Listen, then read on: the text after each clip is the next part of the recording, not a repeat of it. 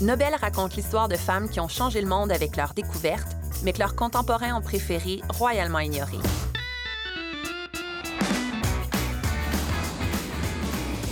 Ici, on remet les pendules à l'heure, on oublie les gants blancs, on met les points sur les i et on tire des leçons à appliquer aujourd'hui. Mary Jackson a été la première femme noire ingénieure de la NASA. Son parcours n'a pas été direct, il n'a pas été simple et en pleine ségrégation, elle a dû se battre pour obtenir ce qu'elle voulait. Voici l'histoire d'une pionnière de l'ombre qui a considéré que non était le début de la conversation. Je le vois justement avec les nouvelles personnes qui rentrent sur le marché du travail, à quel point c'est important d'avoir une relation avec une femme qui est déjà établie dans le marché, à quel point on a tous les mêmes enjeux. On se ressemble tellement dans nos questionnements, dans notre façon de voir l'avenir, dans notre façon de décortiquer la problématique d'être une femme dans un milieu d'hommes.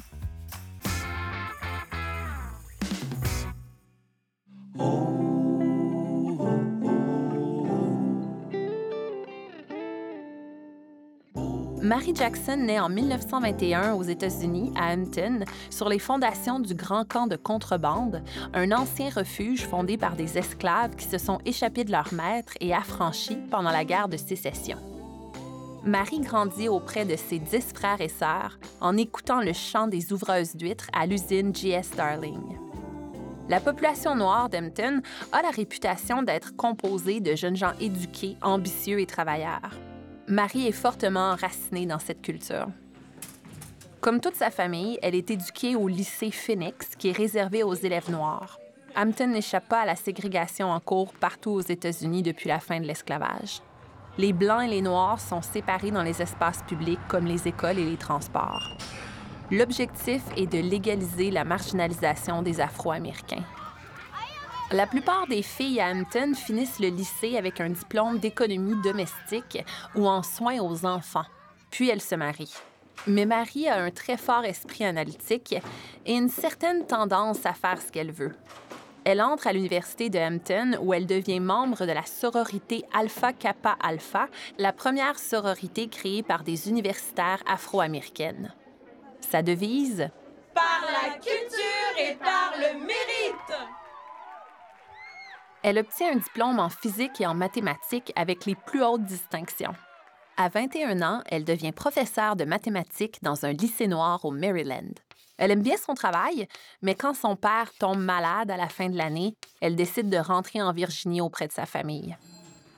Elle devient alors secrétaire à l'USO, une organisation qui fournit des services aux membres de l'armée. Durant la Deuxième Guerre mondiale, Marie aide donc des familles de militaires à se trouver un logement décent. Elle joue du piano dans des soirées organisées pour les soldats en permission. Elle organise des balles. Elle est charmante et sociable, alors elle est comme un poisson dans l'eau. Elle devient la personne vers qui se tournent les membres de sa communauté. Dans une soirée de danse, elle rencontre Levi Jackson. C'est un soldat de la marine et il adore le caractère et l'assurance de Marie. À leur mariage, Marie ne veut pas porter la traditionnelle robe blanche. Elle opte plutôt pour une robe courte à paillettes noires avec des gants et des souliers noirs. Après la guerre, l'USO ferme ses portes. Marie prend alors un emploi comme comptable, mais elle le quitte à la naissance de son fils.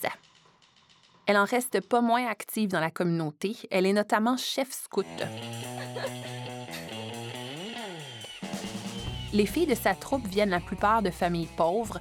Leurs parents sont ouvriers ou serviteurs. Elle veut élargir leur horizon en les amenant en excursion. Pendant une de ces expéditions, comme toujours dans les scouts, elle fait chanter les filles. Mais elle s'attarde tout à coup au propos d'une des pièces de son répertoire, Pick a Bell of Cotton. C'est un électrochoc pour elle. C'est comme si elle entendait les paroles pour la première fois. On y dépeint le travail des esclaves noirs dans les champs d'une manière sympathique, avec le personnage de l'esclave servile et heureux de l'être. Elle décide à ce moment-là qu'elle ne veut plus valoriser ce stéréotype et elle se promet de ne plus la faire chanter. C'est lorsqu'elle a 26 ans que Marie entend dire que la NASA, alors appelée la NACA, recrute des femmes mathématiciennes pour son centre de recherche Langley. Hampton est le site du premier laboratoire aéronautique aux États-Unis. C'est là que les premiers astronautes américains s'entraînent. Langley devient un village aéronautique avec une sorte de grand hangar de 89 mètres par 92 mètres. C'est la plus vaste structure du type dans le monde. L'ANACA recrute activement des hommes, mais aussi des femmes et des Noirs, parce qu'elle veut faire compétition à la Russie dans la course aux étoiles, et il lui faut le plus de cerveaux possible pour y arriver. Le Congrès grossit le budget de l'ANACA et en deux ans, elle double son nombre d'employés qui passe à 14 000. Marie Jackson est du nombre. Elle est embauchée comme calculatrice de la section Ouest. C'est comme ça qu'on appelle les femmes qui font les calculs à la main à l'époque, les calculatrices. Leurs tâches sont répétitives, lourdes et elles se font dans l'ombre. C'est pour ça qu'on les assigne aux femmes, tandis que les hommes ingénieurs qui s'en trouvent libérés peuvent se consacrer à des activités plus glorieuses, jugées plus dignes de leur capacité masculine. La section ouest où travaille Marie, c'est la section désignée aux femmes noires. La ségrégation fait que les Noirs doivent utiliser des bureaux, des salles de bain et des cafétérias qui sont séparés des personnes blanches. Marie travaille dans le groupe informatique pendant deux ans, puis elle est remarquée par l'ingénieur Zarnecki, un immigré polonais qui travaille sur les turbulences dans les tunnels avant. Il lui demande de se joindre à lui. Le projet l'emballe, elle accepte. Avec Zarnecki, elle travaille sur la soufflerie supersonique, un tunnel qui produit des vents d'une puissance de 60 000 chevaux, soit presque deux fois la vitesse du son. L'objectif est de comprendre le flux d'air, les forces de poussée et de résistance pour améliorer les avions américains. Le département de recherche où Marie travaille avec Zarnicki se trouve à l'extrémité est de Langley. À sa première journée dans ses nouvelles fonctions, à sa pause, Marie cherche les toilettes pour les femmes noires, mais elle ne les voit nulle part. Elle rencontre deux femmes blanches qui passent par là et elle les arrête pour leur demander de l'aide. Comment saurions-nous où se trouvent vos toilettes? Marie doit traverser tout Langley pour trouver les toilettes où elle a le droit d'aller.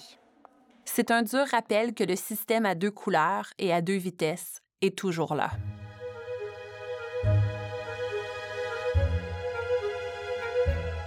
Marie se concentre sur son travail. Il lui semble que c'est là qu'elle peut le mieux prouver sa valeur. Elle réalise de plus en plus d'expériences, si bien que Zarnecki lui dit qu'elle a beaucoup plus de potentiel que ce qu'il avait imaginé. Il lui dit que si elle veut passer à la vitesse supérieure dans sa carrière, elle doit devenir ingénieure. Pour ça, elle doit poursuivre ses études. Marie sait qu'il a raison, mais c'est pas si simple pour elle. La seule école dans la région qui offre les cours dont elle a besoin, c'est une école qui est réservée aux Blancs. Il faudrait qu'elle aille se battre en justice pour avoir accès aux cours. Son entourage, ses amis, sa famille lui demandent si elle est bien sûre que ça en vaut la peine. Prendre des moyens judiciaires pour suivre des cours du soir. Si elle réussit, elle sera plus à la maison le soir et elle devra travailler très fort. Ce serait se donner beaucoup de troubles pour se donner encore plus de troubles. Dans son lit, alors qu'elle n'arrive pas à s'endormir à cause de toutes ces considérations, elle repense à l'incident des toilettes et à la chanson Pick a Bell of Cotton. Elle sait alors qu'elle doit aller jusqu'au bout. Elle prépare son plaidoyer et elle se pratique avec ses amis, ses sœurs d'Alpha Kappa Alpha. Elle apprend le jargon légal et peaufine ses arguments. Le jour venu, elle se rend à l'hôtel de ville et plaide sa cause devant un juge. Je souhaite devenir ingénieur à la NASA, mais je ne peux pas le faire sans suivre des cours dans ce lycée blanc, et je ne peux pas changer la couleur de ma peau. Je devrais être la première à le faire. Ressentant peut-être la pression des récentes décisions de la Cour suprême contre la ségrégation et devant la force du mouvement des droits civiques, le juge entend sa cause et concède l'autorisation. Marie peut commencer ses cours du soir. En 1958, elle obtient son diplôme. Elle devient la première femme noire ingénieure de la NASA. La même année, elle publie ses premiers résultats de recherche. Au cours des années suivantes, elle écrit et coécrit une douzaine d'articles techniques. Elle obtient une promotion et elle travaille sur les systèmes de vol des avions. Pendant cette période, au bout de près d'un siècle, la ségrégation est abolie aux États-Unis grâce au mouvement des droits civiques. les barrières légales n'entravent plus la voix des Afro-Américains. Mais d'autres barrières systémiques restent. Marie s'en rend bien compte. Les promotions ralentissent pour elle avec les années. Dans les années 70, elle se frustre de son incapacité à accéder aux échelons supérieurs, au poste de direction à la NASA. Un matin, devant l'entrée de Langley, elle croise une de ses anciennes filles scouts qui se rend à une entrevue. Remplie de fierté, Marie lui souhaite bonne chance. Et en la voyant passer la porte de Langley, elle pense à l'avenir de la jeune femme. Il n'y a pas si longtemps, c'était elle. Quelques semaines plus tard, elle annonce à son mari qu'elle va faire un changement de carrière drastique qui implique une diminution de salaire. Elle va quitter l'ingénierie et devenir gestionnaire du programme fédéral pour les femmes de Langley. C'est un poste qui va lui permettre de promouvoir l'embauche et l'avancement de la prochaine génération de femmes mathématiciennes, ingénieures et scientifiques de la NASA. Oui, c'est une rétrogradation, mais ça ne la dérange pas. Pour elle, il n'y a jamais été uniquement question de sa carrière à elle.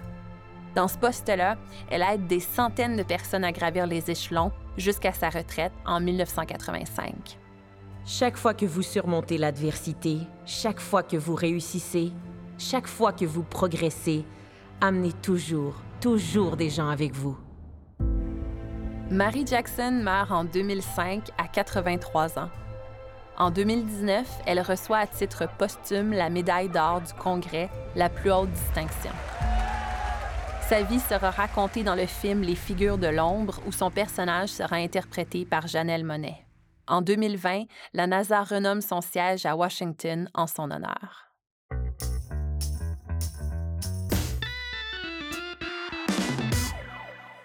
Des choses qui marque dans l'histoire de Mary Jackson, c'est son envie de redonner au prochain et sa générosité par rapport à ça. Elle ne voulait pas être la seule femme noire à avoir du succès, elle voulait tirer d'autres comme elle vers le haut où elle était trop peu nombreuse. Aujourd'hui, on entend parfois des gens être fiers d'être les seuls comme eux à avoir percé dans un domaine. Chez les femmes, on appelle cette mentalité-là le syndrome de la reine abeille. Quand une femme veut être la seule à avoir du pouvoir et qu'elle se vante, par exemple, d'être one of the boys. C'est un concept qui est controversé, notamment parce que, bon, c'est pas clair à quel point c'est répandu, et à quel point c'est tout simplement un stéréotype qui sert à répéter le narratif des femmes qui seraient fondamentalement en compétition les unes contre les autres. Mary Jackson, en tout cas, elle nous montre un autre modèle que celui-là. Elle nous montre la gratification qui vient avec le mentorat. Pour parler de ce sujet à notre époque, je reçois deux femmes ingénieures, Josiane Dallaire et Samy Dunant-Vincent. Ces deux trentenaires qui travaillent dans le Boys Club de l'ingénierie comme Marie Jackson. Elles ont étudié à l'École polytechnique de Montréal et les deux font du mentorat auprès de jeunes ingénieurs qui commencent leur carrière comme Marie Jackson. Bonjour Samy, bonjour Josiane. Bonjour. Bonjour. Dites-moi d'abord, Qu'est-ce qui vous a poussé, qu'est-ce qui vous a intéressé, vous, dans le mentorat? Comment avez-vous ressenti l'appel? Je dirais que c'est par hasard, en fait, que j'ai reçu dans ma boîte de réception un courriel de la chère Marianne Maréchal qui existait à l'époque euh, chez à Polytechnique. C'était pour encourager euh, les jeunes ingénieurs qui commençaient leurs études à, se pairer avec des femmes dans l'industrie. Puis euh, c'est par là que j'ai commencé, en sachant pas trop exactement dans quoi je m'embarquais. Moi, en fait, euh, c'est avec l'organisme Les filles et la science, un duo électrisant. Ça s'adresse à des jeunes filles du secondaire, il me semble. Puis c'est vraiment pour leur montrer c'est quoi l'éventail des possibilités dans le monde de la science. Mais quand on est approché pour faire ça du mentorat, est-ce qu'on n'est pas un peu euh, fatigué? Est-ce que c'est pas comme, ah, ben là, en plus de mon travail, il faut que je guide quelqu'un d'autre? Non, pas du tout. Moi, je le vois pas comme ça. Je pense que c'est un devoir, en fait, de montrer aux plus jeunes, à la génération euh, d'après nous, c'est quoi les possibilités. Je pense que c'est important de le faire. Pour moi, c'était pas tant une fatigue, c'était plus un syndrome de l'imposteur. Mais qu'est-ce que je vais leur montrer? Qu'est-ce que je connais de plus qu'elles? Euh, je viens juste de commencer à travailler moi-même, je connais rien. Euh, puis finalement, tu te rends compte que juste quand tu as mis le pied dans l'industrie, tu pas dans la même position que quelqu'un qui est aux études. Puis même quand ça fait cinq ans que tu es là, même si tu as l'impression de rien connaître, tu pas non plus dans la même position que quelqu'un qui vient de commencer à travailler. Tu as toujours un peu une expérience que tu accumules sans t'en rendre compte. Puis c'est en essayant de la partager avec les autres que ça te fait réaliser à quel point toi-même tu as grandi, puis à quel point tu peux partager cette expérience-là avec les autres. Puis toi, Samy, justement, quand tu étais une jeune femme ingénieure qui débarquait sur le marché du travail, est-ce que ça s'est bien passé? Est-ce que tu sentais ce besoin-là d'avoir des mentors? Ça s'est super bien passé parce que j'ai eu la chance d'arriver puis d'avoir une superviseure euh, femme qui m'a tout de suite euh, euh, pris sous son aile. Puis ça m'a en fait montré que le domaine de l'ingénierie était pas juste des hommes et ça m'a un peu montré la voie euh, de qu'est-ce qui était possible pour moi d'accomplir dans ce domaine-là. Puis aujourd'hui, dix ans après, j'occupe le poste qu'elle avait quand moi je suis rentrée. Donc, euh, je trouve que c'est un beau cycle. Puis comment ça se passe, une rencontre avec un mentor et un mentoré? En fait, euh, des fois, c'est tout à fait organisé, puis on va avoir euh, un ordre du jour avec euh, des sujets bien établis, mais plus souvent qu'autrement, la discussion va se faire naturellement, comme si on parlait avec un ami, comme si on allait prendre un café. Ça peut souvent commencer par une question technique. Par exemple, euh, un jeune ingénieur qui rentre dans ton bureau pour te poser une question sur telle ou telle formule euh, à utiliser pour un calcul spécifique. Puis là, finalement, tu commences à lui expliquer quelque chose. Puis là, ça tombe avec autre chose. Puis là, avec de fil en aiguille, on, commence à avoir une conversation qui n'a plus aucun rapport avec la question du début. Puis c'est ces conversations-là qui vont devenir vraiment plus riches, puis vraiment plus élaborées. Puis c'est avec ça que tu construis la relation. Puis au bout du compte, la personne, ben, le, ou la jeune ingénieur va être de moins en moins gêné de venir te voir pour te poser d'autres questions. Puis euh, c'est comme ça qu'on fait des meilleurs ingénieurs aussi, parce qu'on parle de questions techniques, mais toujours en ayant un, côté euh, euh, plus social aussi qui vient avec. Josiane, tu as eu un mentor homme, Samy, une mentor femme. Est-ce que ça, vous le sentez avec les jeunes aujourd'hui? Euh, est-ce qu'il y a une préférence des fois à avoir quelqu'un du même genre que nous-mêmes ou tout le monde est indifférent? Moi, je pense que oui, il peut y avoir euh, une préférence à aller vers le même sexe que soi. On s'identifie plus. Euh, j'ai eu des mentorés qui souhaitaient absolument avoir une femme parce que les enjeux sont différents selon moi. Puis, en fait, on en a discuté aussi avec les mentorés. Donc, euh, ils veulent avoir des, des plus d'informations sur comment ça se passe, la relation homme-femme, ingénieur, eux, ingénieur. On dit pas ingénieuse. On dit pas ingénieuse. non. Ingénieureux. J'ai eu beaucoup aussi de mentors hommes que j'en ai encore aujourd'hui, à qui je vais poser mes questions, euh, sur, qui je me, sur qui je me fie pour euh, m'aider dans, dans toutes sortes de sujets dans ma vie de tous les jours. Puis, euh, mais par contre, je le vois justement avec les, les, nouvelles personnes qui rentrent sur le marché du travail, à quel point c'est important d'avoir une relation avec une femme qui est déjà établie dans le marché. puis en parlant aussi avec d'autres femmes qui sont soit déjà dans le marché du travail depuis longtemps, soit qui rentrent, euh, à quel point on a tous les mêmes enjeux. C'est ça qui est fou. On se ressemble tellement dans nos questionnements, dans notre euh, façon de voir l'avenir, dans notre façon de décortiquer la problématique d'être une femme dans un milieu d'hommes. Euh, c'est toutes sortes de, questionnements puis de sujets de conversation qu'on a qui sont qui sont exactement les mêmes, mais c'est seulement en commençant la discussion avec d'autres femmes qu'on s'en rend compte. Au début, on pense qu'on est tout seul à penser comme ça, puis finalement, tu te rends compte en discutant que, ah ben en fait, euh, on est toutes pareilles. puis avez-vous des exemples de c'est quoi ces enjeux-là, ces questions-là? Ben, celui qui revient le plus souvent, c'est la question de la négociation, euh, que ce soit avec tes superviseurs, avec ton patron, que ce soit pour le salaire, pour la position, pour les, les postes, pour euh, les, les, tâches à accomplir, euh, pour le parcours professionnel. Moi, j'ai eu beaucoup de discussions aussi au niveau de la conciliation travail-famille. Les jeunes ingénieurs, ça leur fait peur d'aborder leur carrière, de mettre autant la carrière puis la famille là, dans un même point d'égalité. mais aussi, j'ai eu beaucoup de questions sur le harcèlement au travail aussi. Ça, ça m'est arrivé de discuter de ça avec euh, mes mentorés, oui. Le harcèlement sexuel? Le harcèlement sexuel, oui, absolument. Puis, mais ça, tu le prends comment quand, quand c'est ces discussions-là qui viennent sur la table? Est-ce que c'est difficile à gérer? Ben, moi, j'ai beaucoup une approche euh, d'écoute active. Donc, je vais écouter qu'est-ce que ma mentorée a à dire, puis je vais essayer de l'aiguiller puis de la supporter là-dedans, plus que, plus que lui donner des conseils ou quoi que ce soit. Euh, donc, c'est plus dans l'écoute active que je vais sentir un, soutien, une solidarité. Exact. Oui. Hmm.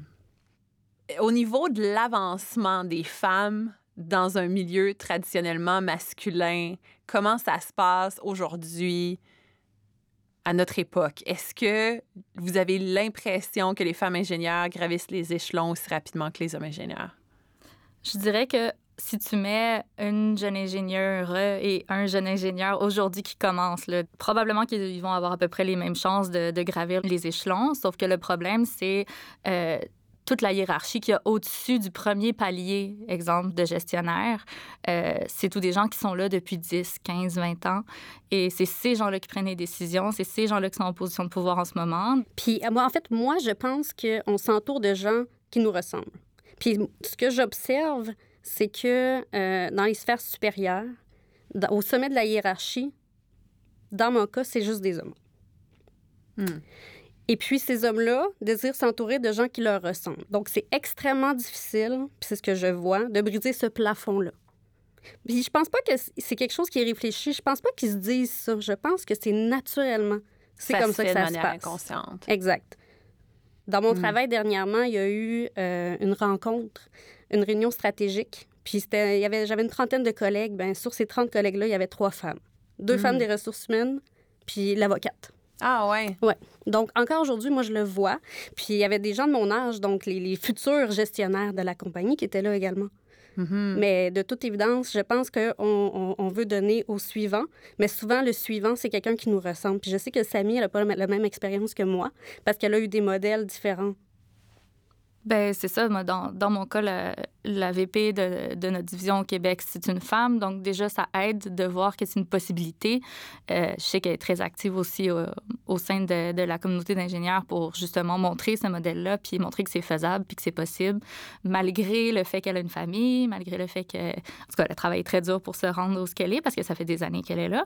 Mais juste le fait d'avoir un modèle comme ça, ça, ça met un peu euh, l'idée dans, dans, la tête des jeunes femmes que c'est une possibilité. Hmm. Puis, mais par contre, on le voit, justement, nous, on, je regardais le, des rencontres, par exemple, de chefs d'équipe qui sont le premier niveau là, de, de gestionnaire, de superviseur.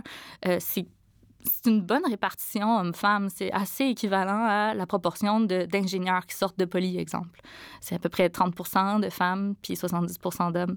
Mais c'est dès que tu commences à monter plus haut que ça, l'âge où les femmes commencent à avoir des enfants, que là, tu tu vois le, clash. Là.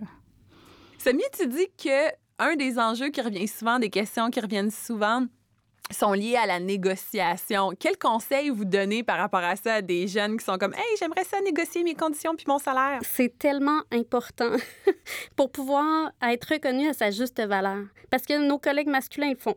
Ils font d'emblée. Euh, et puis nous, les femmes, je ne sais pas pourquoi, c'est quelque chose qu'on a de la difficulté à faire, à promouvoir notre valeur, à dire, écoute, moi, je, je, je, vaux telle chose, j'ai droit à ça. Puis moi, j'essaie vraiment d'encourager euh, les, jeunes ingénieurs à le faire parce que c'est extrêmement important dans, notre milieu. Puis c'est vrai, depuis que je suis devenue euh, gestionnaire, je le vois parce que j'ai les, les, jeunes ingénieurs qui me parlent, même les, les, ingénieurs intermédiaires ou seniors. Puis tu vois tout de suite que les hommes, euh, c'est pas du tout un problème. Ils vont t'en parler dès le début. Euh, ah, donc, qu'est-ce qui arrive avec le salaire cette année? L'inflation, tout ça. Puis ils ont leurs arguments. Puis ils sont même pas préparés. C'est juste naturel. Puis les femmes vont juste jamais aborder le sujet de conversation. C'est moi qu'il faut qu'ils les poussent puis qu'ils leur disent puis est-ce que tu es satisfaite de ton salaire? Est-ce que tu penses que tu es payée à ta juste valeur? Est-ce que tu on essaie d'être dans le marché du travail, de, respecter le marché, tout ça, mais ça va jamais venir d'elles-mêmes naturellement. Fait qu'il faut vraiment les pousser, puis il faut vraiment leur expliquer que euh, c'est important, puis personne ne va le faire pour toi. Oui, en fait, oui, c'est vrai. Puis je pense que ça, ça tend à changer avec la transparence des salaires. Puis je de pense plus en plus. de plus en mhm, plus, mhm. exactement. Parce que c'est ça aussi, c'est que si tu n'as pas accès à l'information, si tu ne sais pas combien ton collègue masculin fait de plus que toi pour le même travail, c'est dur après ça de dire comme ah, faut que je connaisse ma valeur, puis faut que je négocie, puis parce que tu le sais pas. On a la mhm. chance en tant qu'ingénieur d'avoir à chaque année un organisme qui fait un sondage sur euh, les, salaires. des ingénieurs, et puis c'est très très étoffé. Il y a beaucoup beaucoup de données là-dedans. OK. Euh, je veux vous challenger par contre sur le fait que vous dites qu'il faut que les filles comme demandent plus puis négocient plus euh, parce qu'il y a une étude qui a montré que même quand les filles demandent autant que les garçons, elles se font plus dire non. Il y a plus de résistance à accorder un, salaire plus élevé à une femme qu'à un homme. Alors là, c'est les gestionnaires qu'il faut qu'ils soient éduqués dans ce sens-là, je pense. J'aimerais vous entendre sur toute la question des hard skills versus soft skills. C'est quoi ça? De quoi qu'on parle quand on dit ça? Les soft skills, c'est de plus en plus populaire. On n'arrête pas d'en parler. On, euh, les gens veulent des formations là-dessus. Puis euh, on dirait que c'est quelque chose qui est tellement pas appris à l'école. Euh, que c'est une fois rendu sur le marché du travail qu'on se rend compte qu'on en aurait besoin, puis qu'on n'a pas les outils pour pouvoir les utiliser comme il faut. Fait que soft skills, c'est quand on parle de communication, de parler en public, de comment se comporter avec les gens, toutes sortes de choses comme ça. Donc, le savoir-être versus le savoir ou le savoir-faire. Mais moi, je suis convaincue que le savoir-être, c'est comme 80% euh, de ton succès. Puis je le vois en ingénierie, je l'ai vu en ingénierie. On a passé un moment où il y a eu beaucoup de mises à pied. Puis le dénominateur commun, c'était clairement l'attitude des gens, donc le savoir-être ou les soft skills, euh, la, facilité de travailler en équipe, la communication. Euh, vraiment, l'attitude, c'est super important. Puis effectivement, c'est quelque chose qui est très peu discuté, qui est très peu apprise. Euh, l'intelligence émotionnelle, toutes ces, ces notions-là qui sont peu apprise euh, dans notre cheminement scolaire, mais c'est très, très important dans le domaine. À quoi ça sert le mentorat? Grande question philosophique. À donner au suivant, à faire en sorte de, de, faire euh, s'élever, je pense, la génération suivante. Je pense que c'est important pour transmettre les savoirs, mais encore une fois, c'est donnant-donnant. C'est aussi pour nous, les vieux, s'ouvrir sur la jeune génération, puis arrêter les a priori, puis arrêter les. Euh, casser un peu, dans le fond, les. Les stéréotypes. Les stéréotypes. Les préjugés. Exact, les préjugés. Mm. Exact. Établir comme une conversation entre les générations. Tout à fait. Moi, j'ai toujours trouvé dans le milieu de l'ingénierie que, ben, du, du, génie, qu'il y avait comme une solidarité de groupe. J'ai souvent senti ça, puis c'est pas comme ça dans tous les domaines. Je sais pas si vous le savez, là, mais euh, tu sais, vous avez votre genre, vous avez comme vous vous reconnaissez entre vous. Il y a comme quelque chose de particulier en génie. Je pense qu'il y a une certaine fierté. Puis euh, il y a une certaine fierté parce que c'est une profession qui est entière. C'est une profession qui peut t'amener où tu veux. C'est, ça t'ouvre toutes les portes. C'est vrai que des fois, on se reconnaît, exemple, dans le métro, tu vois quelqu'un avec un jaune, tu vas faire un petit regard. On est comme, on est dans la même C'est comme avoir une Subaru de Montréal. Cute. Là, toutes les deux, vous êtes dans la mi-trentaine, fin trentaine. Est-ce que vous sentez des fois encore le besoin d'être mentoré? Oui. Ben oui. ah ouais, Toujours. les deux spontanément? oui. Euh, je pense que dans notre domaine, quand on a un problème, quand on doit solutionner quelque chose, on va le faire en équipe très souvent. Puis c'est très rare qu'on va être capable de trouver une solution tout seul, vraiment. Que ça soit avec quelqu'un de notre âge, même plus jeune, même plus vieux. Mais, mais on a toujours à apprendre, euh, on a toujours à se faire mentorer. Ça, j'en suis convaincue. Puis est-ce que vous avez l'intention de continuer à mentorer? Ah ben oui, je pense qu'on n'a pas le choix. Il faut continuer à mentorer, puis euh, c'est ça qui va faire en sorte qu'on va créer des meilleurs ingénieurs parce que l'ingénieur doit vraiment être capable, pour être un bon ingénieur, il faut que tu sois capable de tout questionner, de remettre en question, de, de revalider, de vérifier avec tes pairs. Donc, il faut continuer la communication entre les ingénieurs. Puis, quoi de mieux qu'utiliser quelqu'un qui a plus d'expérience que soi pour le faire? Hmm ou un quelqu'un de plus jeune qui arrive avec un regard neuf. Tout à fait. Puis avec différentes expériences, euh, que ce soit de travail ou scolaire. Ou, euh. Exact. Pour se remettre en question, des mhm. fois, les plus jeunes sont excellents pour nous remettre en question. Mhm. Et c'est parfait comme ça. Mary Jackson a été une pionnière qui a ouvert la voie à d'autres. C'était une femme profondément sociable et qui voulait tendre la main aux autres, à celles qui avaient besoin d'aide ou d'écoute. La leçon que Mary Jackson nous enseigne, c'est que si on ne veut pas être seul au sommet, on n'a qu'à amener des gens avec nous. Et c'est ainsi que même si elle a travaillé dans l'ombre pendant des années, elle a toujours œuvré à créer un peu plus de lumière le long du chemin.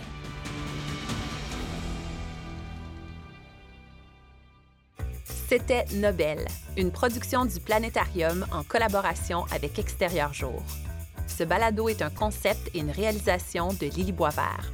Idéatrice, Sandy Bellé, Laurence Desrosiers-Guité et Camille Janson-Marcheterre. Basé sur l'exposition Nobel de l'artiste Miss Me, présentée au Planétarium, un musée d'espace pour la vie. Directrice de projet, Alice Renucci. Productrice, Élodie Paulet et Amélie Lambert-Bouchard. Monteur et concepteur sonore, Benoît Dame et Jérémy Jones. Musique, BAM Musique. Merci aux intervenantes et aux intervenants pour leur générosité et leur franc-parler. Nous vous invitons à nous suivre dans un prochain épisode. Merci.